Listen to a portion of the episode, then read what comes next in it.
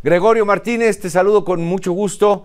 Y bueno, pues entre la audiencia, querido Gregorio, habrá algunos sí, personas de leyes y de leyes electorales, pero no entendemos todos. A ver, hoy es primero de diciembre, hoy es gobernador Samuel García.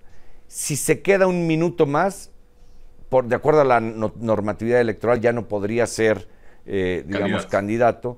Y pues, ¿en qué estamos, este Gregorio? Algo, bueno, evidentemente inédito para el Estado, pero vamos ahora con tu análisis. Pero ayúdanos, porque son muchos términos jurídicos. Adelante.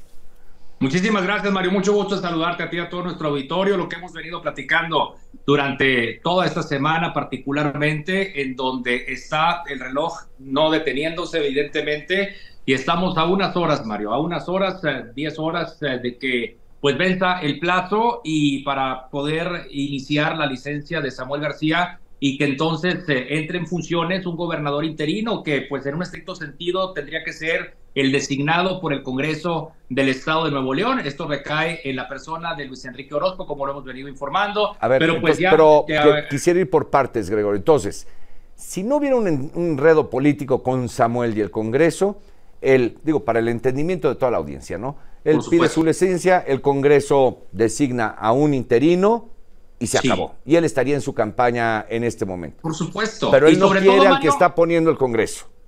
Exacto, ah, es la facultad, digo, en un estricto sentido, esa es la facultad que tiene el Congreso de designar a un gobernador interino, lo que marca la ley aparte, porque puede ser de cualquier partido político. Anteriormente tendría que ser alguien del partido del gobernador en turno. El propio Samuel García cambió la constitución, modifica un artículo que sea cualquiera, no se veía como candidato él, y entonces, bueno, pues por eso la situación en donde, claro, el PRI y el PAN pues están impulsando a alguien de los suyos o a alguien más alineado con ellos que del equipo del gobernador Samuel García. Entonces, pues ahí va, primera, primera situación es el gobernador interino. La situación hacia el interior del gobierno estatal es que se quede alguien del equipo de Samuel García, que digo, sería lo lógico, pero lo, lo, lo legal es que el Congreso lo designe. ¿No? Entonces ya designaron a uno, pero acá tienen a otro que se llama Javier Navarro, que es el secretario de gobierno. Ya por ahí hay resoluciones que se han venido dando a conocer durante las últimas horas. Por ejemplo, para el caso de Javier Navarro, había por ahí una suspensión de un juez de Reynosa, Tamaulipas, que ya queda sin validez, que queda sin efecto,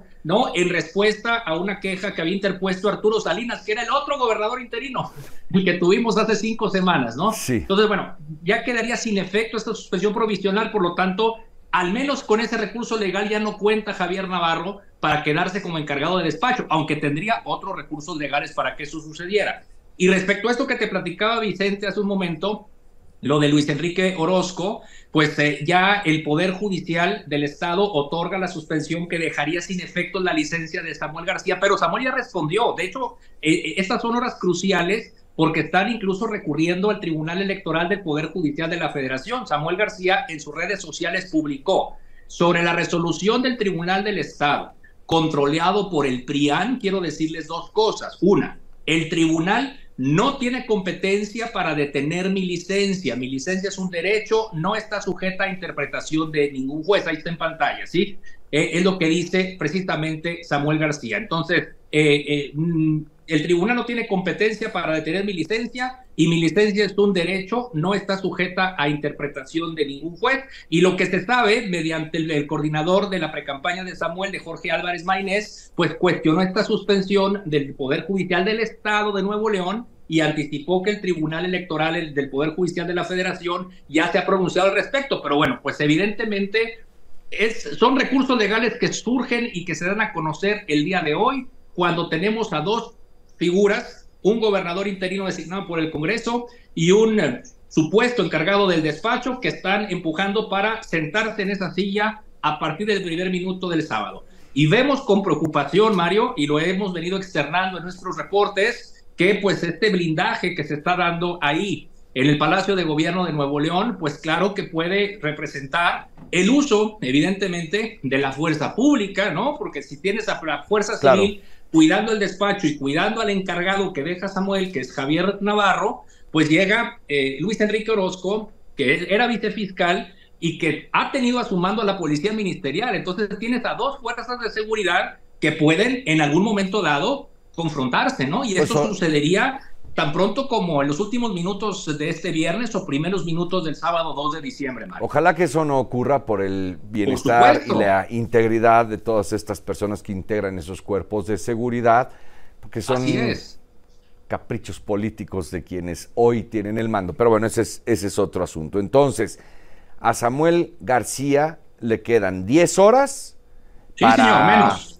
O, irse y dejar a quien le duela dejar o dejar a quien él quiera, pero le quedan 10 horas porque el primer minuto del 2 él ya no puede ser gobernador porque si no ya no puede ser candidato, ¿es correcto? Eh, es correcto, exactamente, él tendría que dejar, ahora, que, que, también ahí se abre otro, otra posibilidad de la judicialización, ¿verdad? Entonces, si se da que algunos de estos recursos de los que hemos platicado surtan efecto, tengan eh, vigencia o validez, quieras, aplicación, vamos a decir, pues de repente puede surgir, ah, bueno, eh, eh, eh, entra en proceso de judicialización y entonces sí puedes tener un encargado del despacho por 30 días, ¿no? que es lo que marca, y mientras se resuelve quién es el interino. Entonces, el proceso se puede judicializar, pero para que se judicialice, pues es una, digamos, un punto medio de la negociación.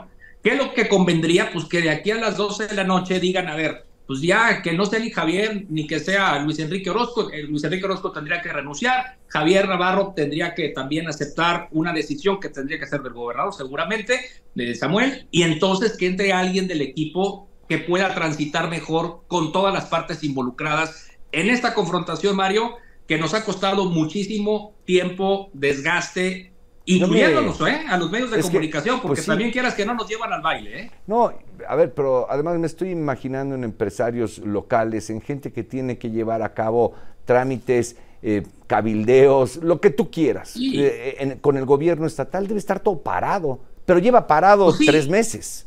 exacto, no, no, pues definitivamente, digo, lo hemos platicado, Nuevo León es por mucho más que, que, un gobernante, ¿eh? con todo respeto. No, sí. O sea, lo que vivimos y lo que hacemos aquí en el Estado de Nuevo León está por mucho más allá. Es sí, Gregorio, pero si tú tienes algún trámite con el gobierno, si tú tienes cosas que resolver con el gobierno, pues hoy es el no gobierno, punto. No está. Exactamente. Y, y, mira, y aprovechando el tema de los empresarios, a mí me decepcionó también muchísimo.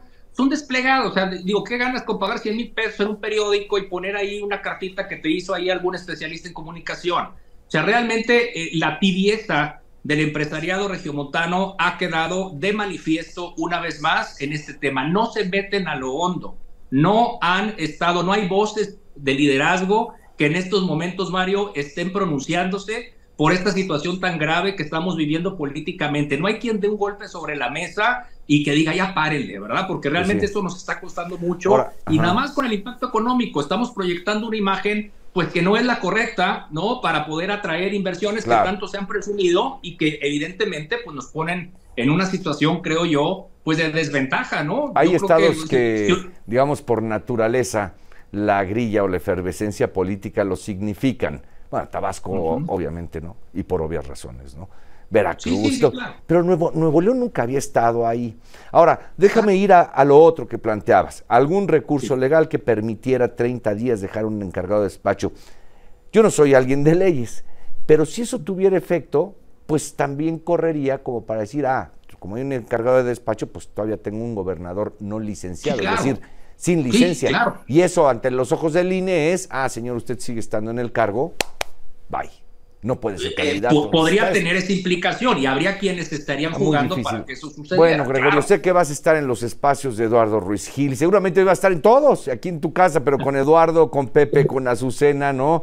Todos eh, queremos hablar contigo por ser un gran periodista, por ser nuestro compañero, pero además por el conocimiento que tienes del caso. Entonces, pues estaremos muy atentos a la evolución del mismo, porque es de horas, como decimos, es de quizás hasta la hora de Juan Becerra en la noche se resuelve esto, 10 de la noche, yo no sé. ¿Eh? Sí, claro, yo creo que sí, nos espera una tarde y una noche muy, muy larga, Mario, en cuanto a, pues sobre todo de que las cosas pueden cambiar rápidamente y que tener todos los elementos prudentemente a la mano para poderlo compartir con nuestro público, ¿no? Al final del día, pues yo creo que esa es la responsabilidad eh, y, ir, ir midiendo cómo, cómo viene, irle tanteando el agua a los camotes, decimos aquí. Bien, muchas gracias, gracias Gregorio. Muy buenas tardes, Mario. Buenas tardes. Gregorio Martínez, conductor de Fórmula Noticias allá en Nuevo León.